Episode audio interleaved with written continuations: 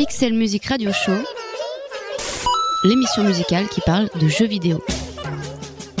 Un dimanche sur deux, de 20h à 21h, les geeks rencontrent les mélomanes. Amis geeks et mélomanes, bienvenue dans le Pixel Music Radio Show, l'émission musicale qui parle de jeux vidéo. Cette semaine et après un an et demi d'existence, on s'est rendu compte qu'aucun épisode n'avait encore été dédié à un Final Fantasy. La sortie en Europe d'un nouvel épisode nous donne l'occasion d'y consacrer une émission spéciale centrée autour de Final Fantasy XIII. Un épisode pour le moins controversé qui a totalement divisé le public et la critique, la faute à une orientation plus mainstream de la série et l'abandon de grands principes comme la liberté de circuler dans un monde plus ou moins ouvert.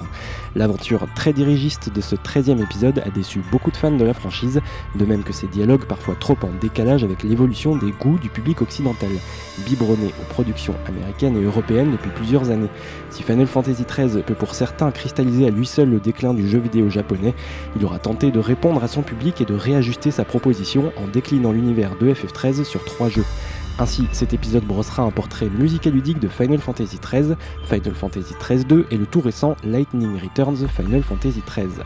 En revanche, s'il y a bien un aspect sur lequel FF13 ne saurait être attaqué, c'est bien sur sa bande originale, ou plutôt ses bandes originales composées par Masashi Yamaozu.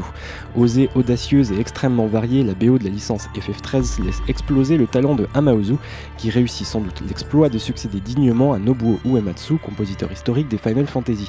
C'est donc l'univers de Final Fantasy XIII que nous allons explorer ensemble pendant une heure avec ses personnages, son histoire, son développement, sans oublier de retracer le parcours de Masashi Hamaozu et ses collaborateurs et tenter non pas de réhabiliter FF13 en tant que jeu vidéo, mais de mettre en lumière une bande originale qui ne mérite pas de rester dans l'ombre d'une saga critiquée. Lancé dès 2003 sur PlayStation 2 puis transféré sur PlayStation 3, la conception de ce Final Fantasy XIII aura été chaotique et c'est finalement en 2010 que Square Enix présente au monde entier le Final Fantasy nouvelle génération. Vous n'êtes ni dans une émission musicale, ni une rédactionnelle. Bienvenue dans le Pixel Music Radio Show et bienvenue dans l'univers de Final Fantasy XIII.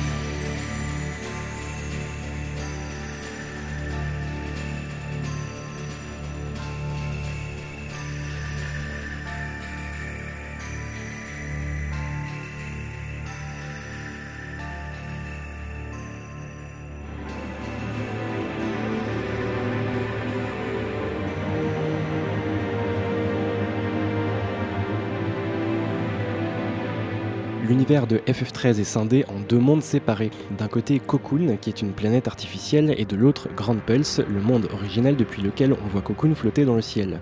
Cocoon abrite l'humanité et sa technologie, tandis que Grand Pulse est un monde laissé à l'abandon suite à une guerre entre les Falsi, les dieux de cet univers.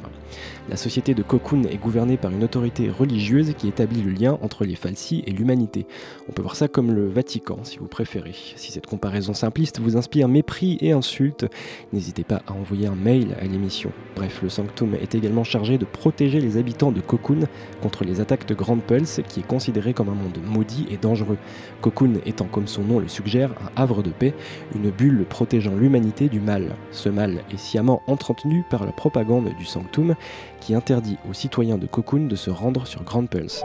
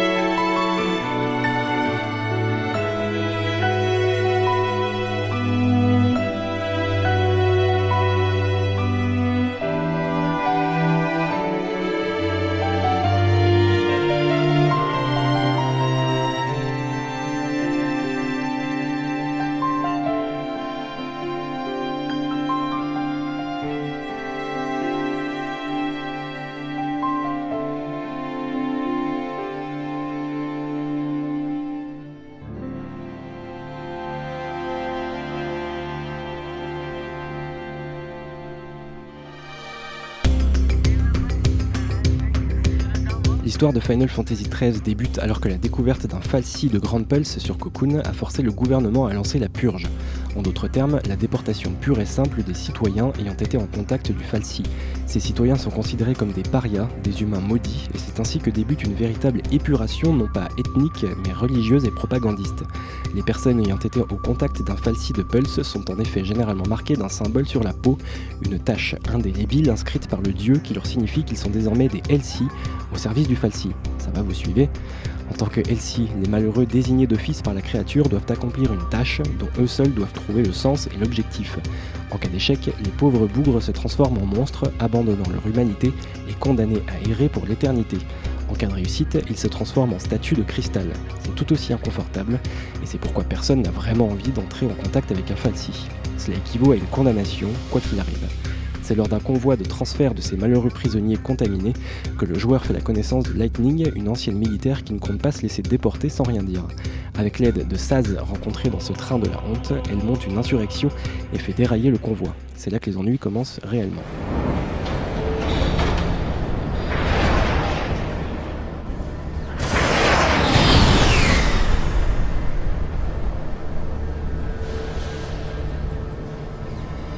It's an out-and-out massacre. Those people won't even live long enough to die on Pulse. That was the idea. What? Sanctum logic. They conjured up the Purge to eliminate a threat. I mean, why carry the danger all the way to Pulse? Why not just stamp it out here?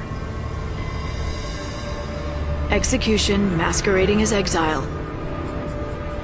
That's all the Purge ever was. Relocation to Pulse. How does the government get away with pulling crap like that? And you? You knew this was gonna happen? The Purge was PSICOM. Private Sanctum troops, not the Guardian Corps. PSICOM? Guardian Corps? Soldiers are soldiers, aren't they? Pulse Foul C and their l'Cie are enemies of the state. Tell a soldier to kill an enemy, and you really think it's gonna matter what uniform he's wearing? Might have mattered to that one. Couldn't shoot. Got himself shot instead. How about you? Hmm? Order say shoot, you pull the trigger? Fine. Forget I asked.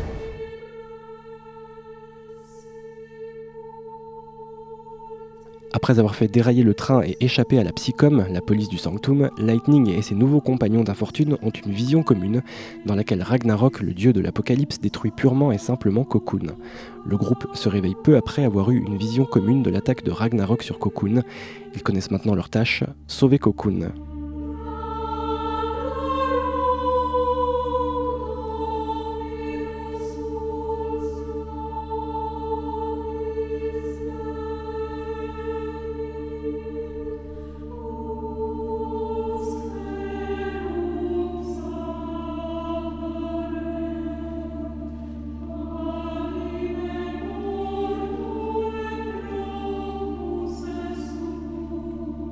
Bien que sa petite sœur Serra se soit changée en cristal, Lightning veut détruire le Falsi tandis que Snow, fiancé de Serra et donc beau-frère de Lightning, souhaite libérer Serra de son écrin cristallin.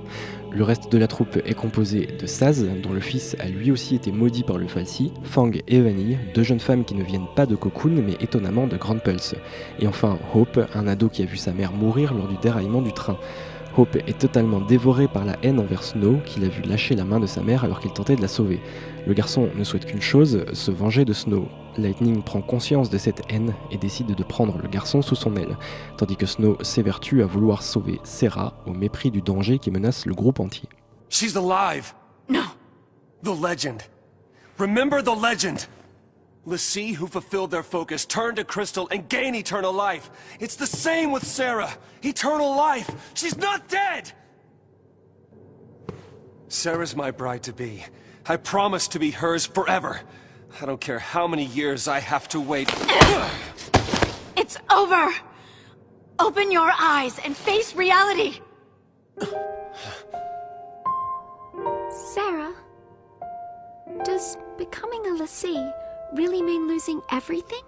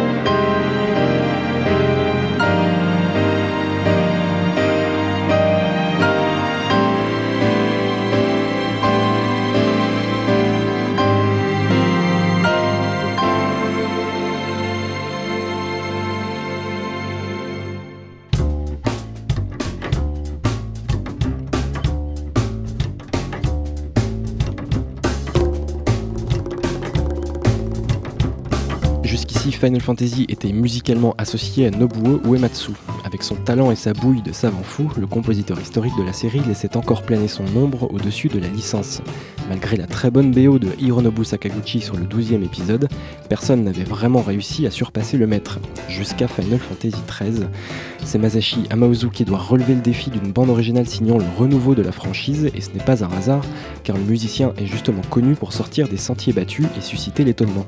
Avec un père chanteur d'opéra et une mère pianiste, le jeune Amaozu était promis à une carrière musicale. Pourtant, ce n'est qu'à l'adolescence que son intérêt se portera sur la musique, celle du jeu vidéo étant marquée par un choc personnel, en l'occurrence la BO de Dragon Quest X composée par Koichi Sugiyama. Masashi Amaozu entre chez Square en 96 et fera petit à petit son trou sous la supervision de Nobuo Uematsu et Yasunori Mitsuda, deux véritables colosses du milieu. Il apportera sa contribution à Tobal, Chocobo's Dungeon, puis Saga Frontier 2. Ce dernier jeu lui apportera une légitimité et va lui ouvrir des portes au sein de Square. Il y affirmera son style et son goût pour l'audace. La BO de Saga Frontier 2 est tout à fait étonnante pour l'époque, puisque jamais le public n'avait entendu de mélodies électro à la fois dramatiques et paisibles sur un RPG. En 2001, il se voit proposer la composition de quelques pistes pour l'immense succès Final Fantasy X. Les portes lui sont désormais grandes ouvertes pour succéder à Nobuo Uematsu. C'est donc en 2006 qu'est véritablement lancé le développement de Final Fantasy XIII avec Masashi Amaozu à la composition de cet épisode extrêmement attendu.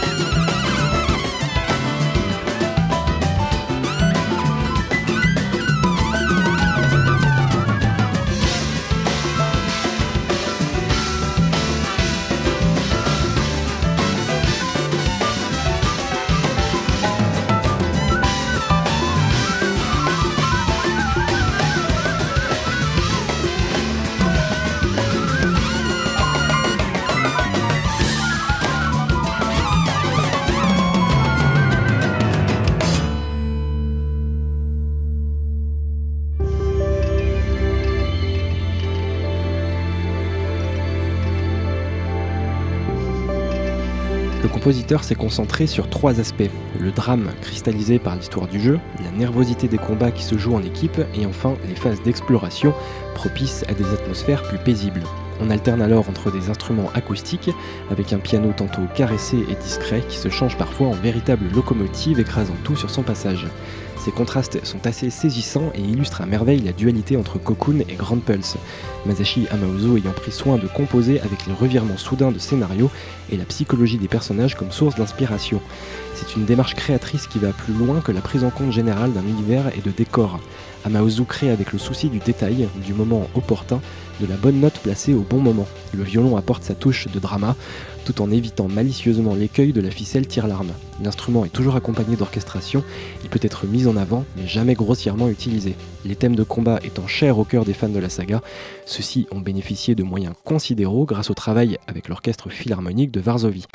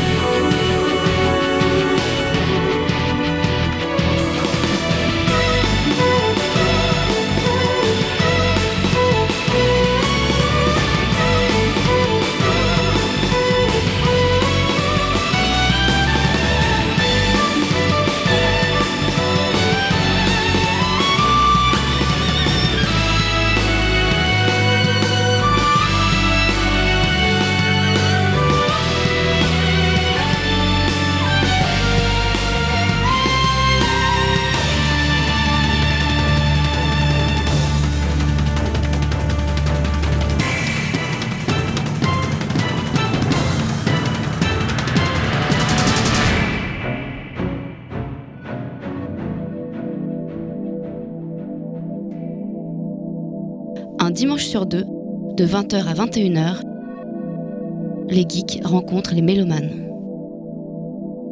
Pixel Music Radio Show, Radio Campus Paris.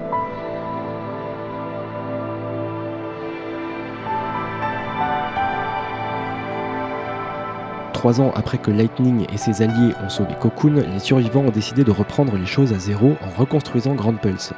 Les aventuriers sont séparés et l'on ne spoilera rien ici sur leur destin respectif. Au début de Final Fantasy XIII-2, la charismatique Lightning est introuvable et d'aucuns considèrent qu'elle est morte sur Cocoon. C'est donc Serra, libérée de son cristal, que le joueur est invité à suivre. Elle n'aura de cesse de chercher sa grande sœur et comprendre ce qui lui est arrivé. Mais alors que sa vie reprend plus ou moins normalement son cours, son village est attaqué par des monstres. Cette de créatures est repoussée avec l'aide de Noël, un jeune homme qui prétend venir du futur. Ensemble, ils décident de partir à la recherche de Lightning, qui est en fait coincé dans une dimension parallèle, celle de la déesse Etro à Valhalla. Noël et Serra devront traverser leur monde à différentes époques et voyager dans le temps afin de recoller les pièces du puzzle en espérant libérer Lightning de son No Man's Land perdu dans l'espace et le temps. I'd only just met Noel, but I believed him. I believed every word he said. Even though it couldn't possibly be true. It seems like only yesterday. The smile on Lightning's face when she gave her blessing for Snow and me to get married. But I'm the only one who ever remembered that. No one believes. It's just a dream, they say, from when I slept in the crystal. An illusion. They say my sister is gone. That three years ago she sacrificed herself to stop the fall of Cocoon. She turned into the crystal pillar that holds Cocoon above the surface of Pulse and saved both worlds. That's what they say. But even so,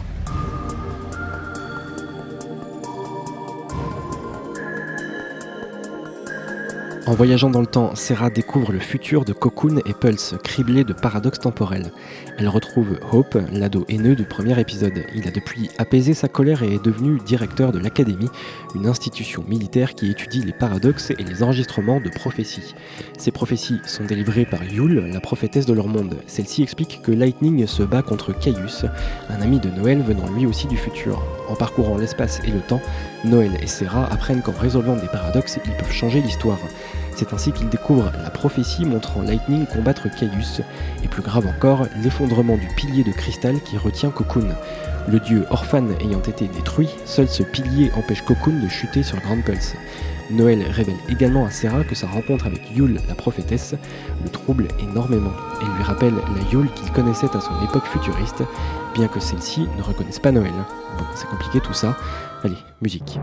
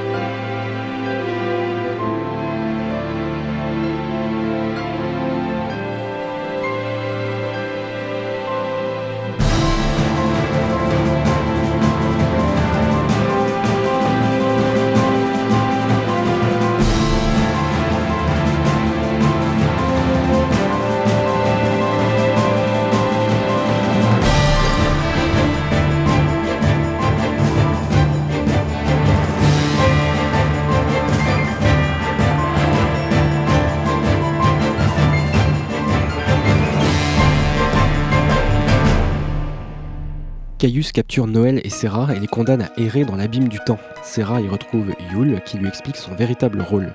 Yule est la prophétesse éternelle, condamnée à une perpétuelle réincarnation au cours de l'histoire, et son gardien immortel est Caius. D'un seul coup, on comprend un peu plus de choses. Lorsque la déesse Etro a choisi de libérer Serra de son cristal, elle a modifié le destin de Yule. Elle est dès lors capable de voir toutes les altérations temporelles, mais chaque changement provoque sa mort. C'est pour briser ce cycle que Caius s'est donné comme objectif de libérer le chaos contenu par la déesse Etro et de détruire le temps.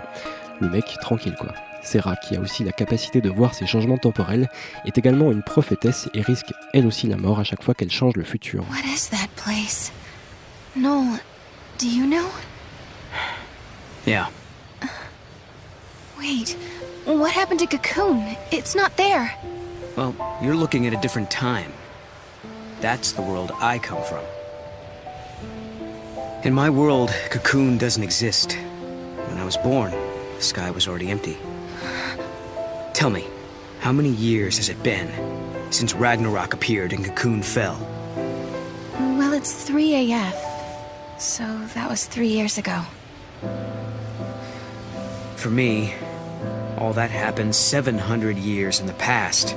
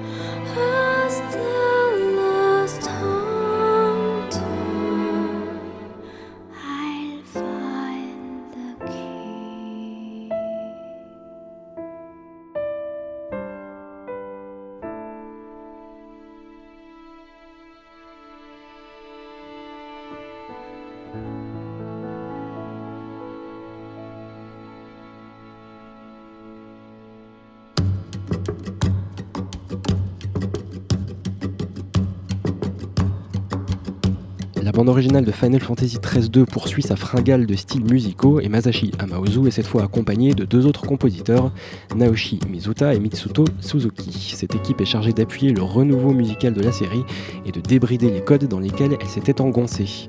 Ainsi, le trio livre des cascades de piano et de violon qui se fracassent sur des déferlements de guitare électrique.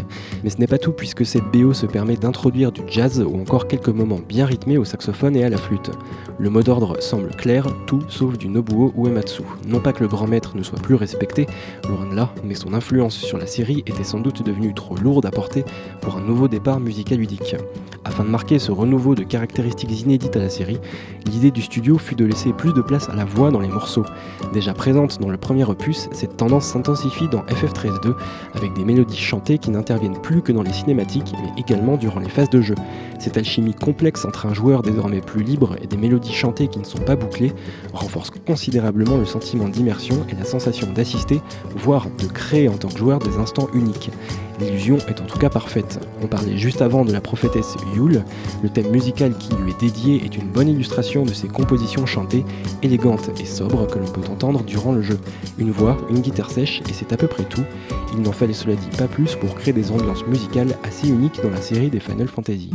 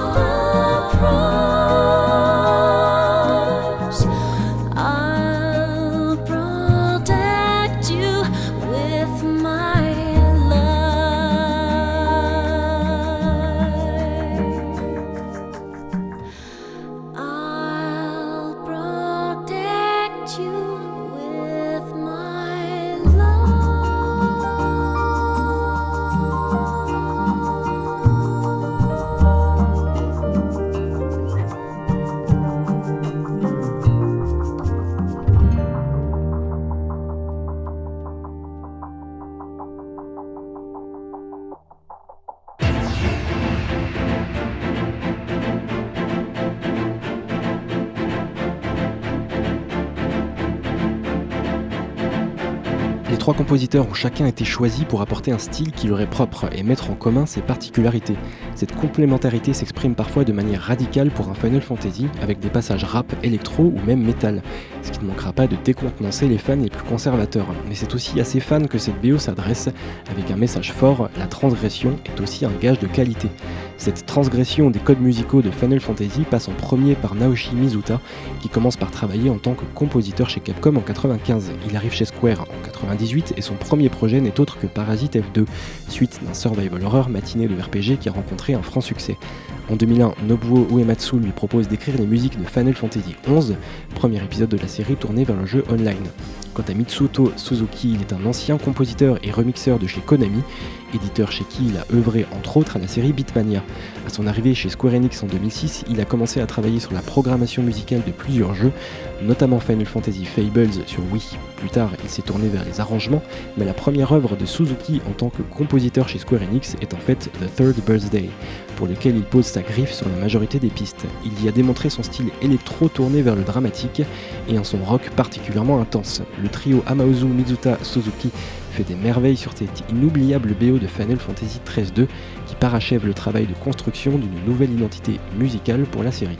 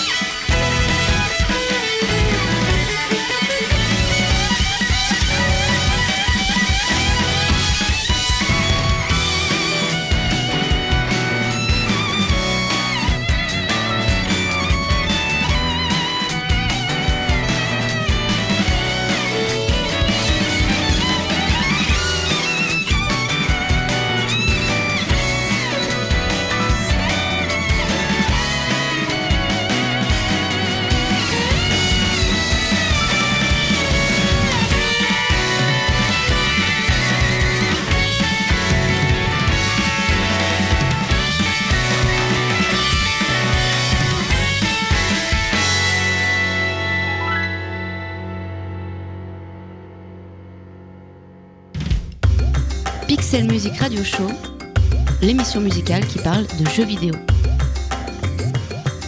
Sorti il y a quelques semaines à peine sur le sol européen, Lightning Returns Final Fantasy XIII n'a probablement de rébarbatif pas que son nom. Centrant cette fois son intrigue sur le personnage le plus apprécié de la série FF13, Lightning, le jeu propose, comme l'avait réclamé nombre de joueurs, un monde ouvert. Mais la répétitivité des quêtes annexes et le principe de devoir recommencer le jeu plusieurs fois pour en connaître les tenants et aboutissants aura achevé l'aura de la série. Chacun se fera sa propre opinion, mais difficile de considérer ce troisième et dernier épisode comme le meilleur des trois opus. Niveau scénario, on retrouve donc Lightning qui, après avoir pioncé pendant 500 ans, est réveillé par le dieu Bunivels. Le monde va disparaître dans 13 jours et Lightning est chargé de libérer les âmes humaines pour qu'au terme de ces 13 jours, l'humanité soit préservée dans un nouveau monde que le dieu Bunivels aura créé pour eux. Durant son périple et sa course contre le temps, Lightning retrouvera ses anciens compagnons et découvrira les fardeaux émotionnels qui pèsent sur leurs âmes. Une manière plutôt sympathique d'explorer encore plus la psyché des personnages que l'on connaît depuis le premier épisode sorti en 2010.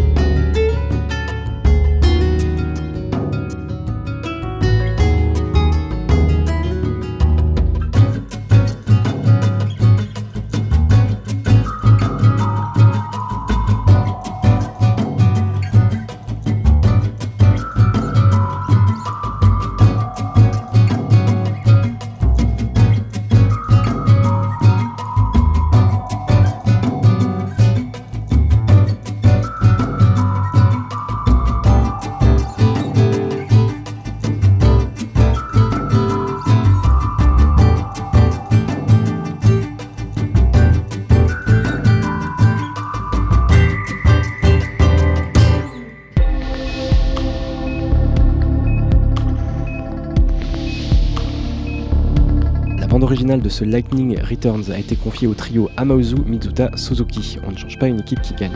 Une équipe un peu à la peine, il faut l'avouer, sur cet ultime effort musical ludique. Non pas que la BO soit foncièrement mauvaise, et c'est très subjectif, mais on peut déceler un manque de cohérence et une qualité plutôt inégale.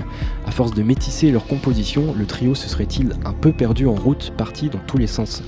À vous de vous forger votre opinion, mais la bande originale livre quelques pépites dans des styles très différents. C'est un peu comme si chaque compositeur avait créé dans son coin son véritable fil rouge. Il y en a pourtant un qui explique d'ailleurs les disparités. Chaque compositeur est en effet associé à un continent dans le jeu et chaque moment d'une journée est associé à un morceau différent. Contrairement aux épisodes précédents où les morceaux étaient pensés pour intégrer la trame scénaristique et souligner la psyché des personnages, cette fois les morceaux illustrent des lieux et des temporalités différentes. C'est un choix compréhensible, mais un poil moins puissant musicalement que les BO de FF13 et FF13-2.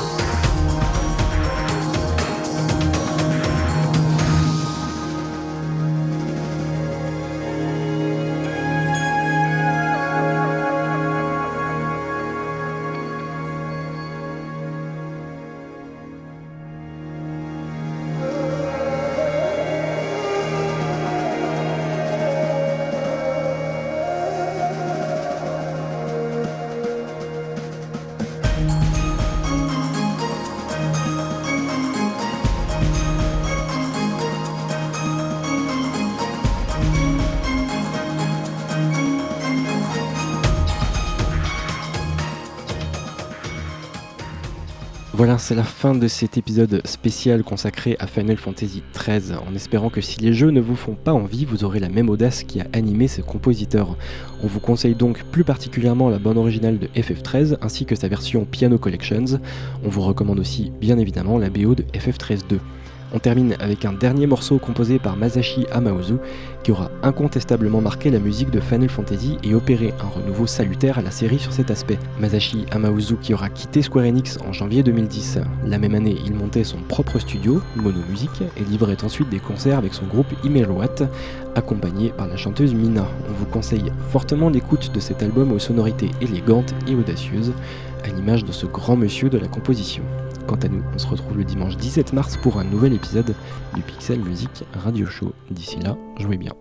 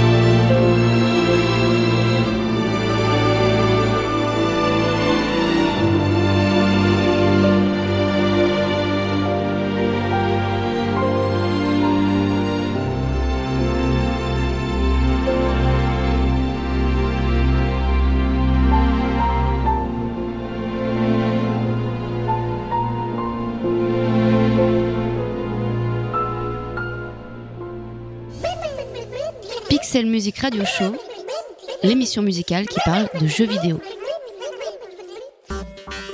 Avec le soutien de Bandic, agrégateur de passion.